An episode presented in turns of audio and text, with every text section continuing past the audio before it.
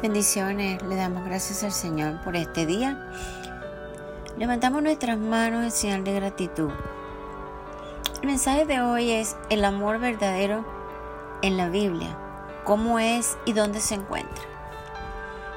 Primera de Juan 4, del 8 a 10 dice, el que no ama no ha conocido a Dios, porque Dios es amor. En esto se mostró el amor de Dios para con nosotros, en que Dios envió a su Hijo unigénito al mundo para que vivamos por Él. Y en esto consiste el amor, en que nosotros hayamos amado a Dios, sino que Él nos amó a nosotros. Y envió a su Hijo en propiciación por nuestros pecados.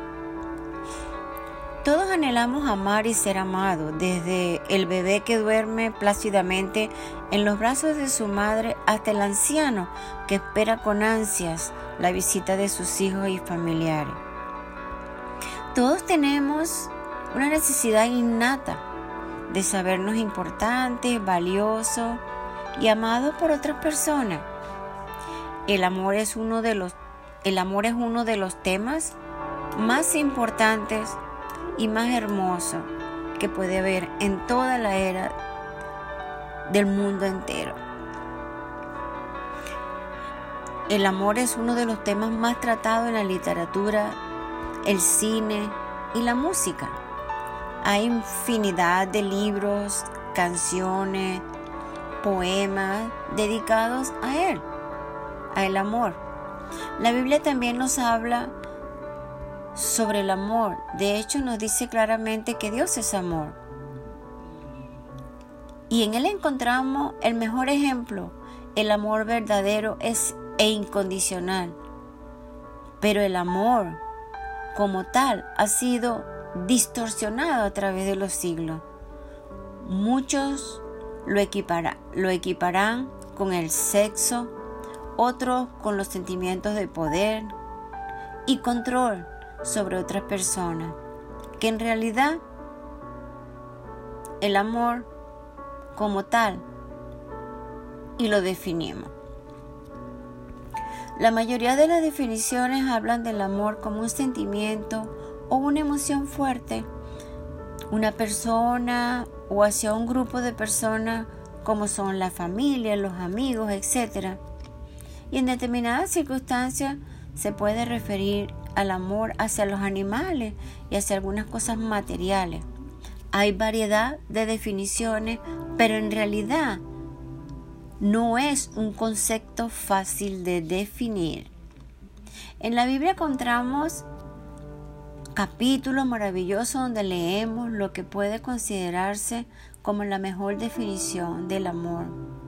Vemos cómo debe ser y cómo no debe ser el amor. Qué tremendo. El amor es lo más importante del mundo y en el corazón de Dios. Lo que emana de su corazón es el amor sobre sus hijos.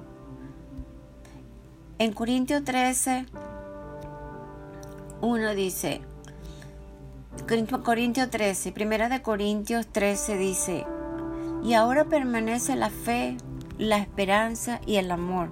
Estos tres pero el mayor de ellos es el amor. ¿Qué tan importante es el amor para Dios? Que con amor se pueden lograr todo. Con un amor sincero, un amor absoluto, transparente, sin condiciones, etc.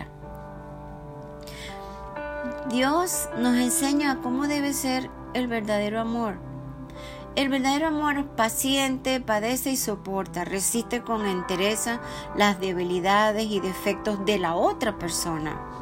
Es bondadoso, ofrece en todo momento el bien con amabilidad y dulzura.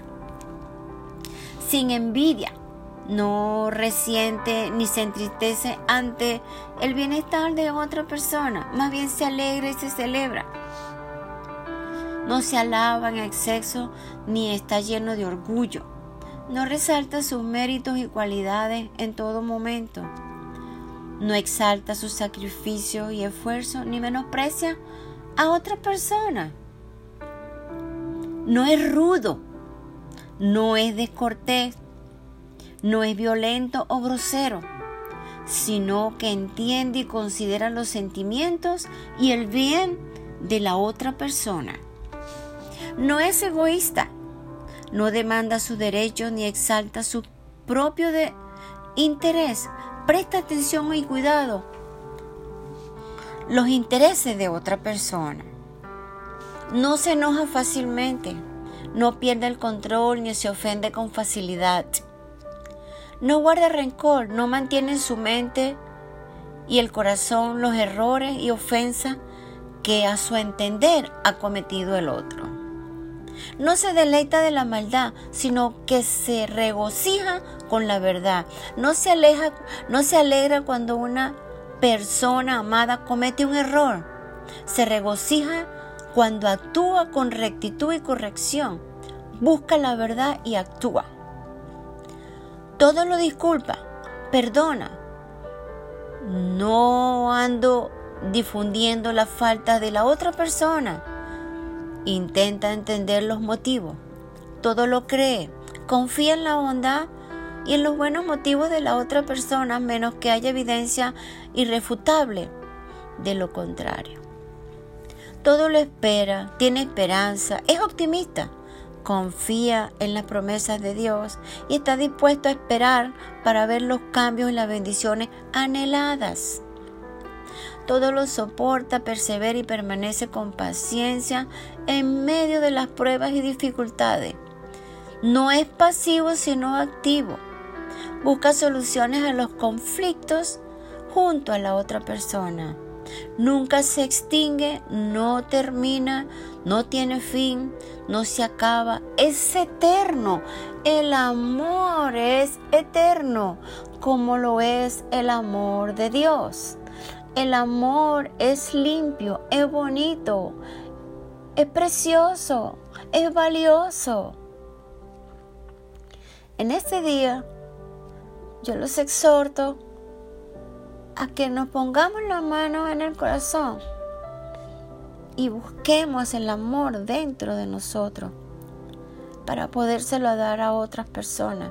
Pero sobre todo, primero que amemos a Dios para que después podamos amar a las otras personas como lo hace el Señor.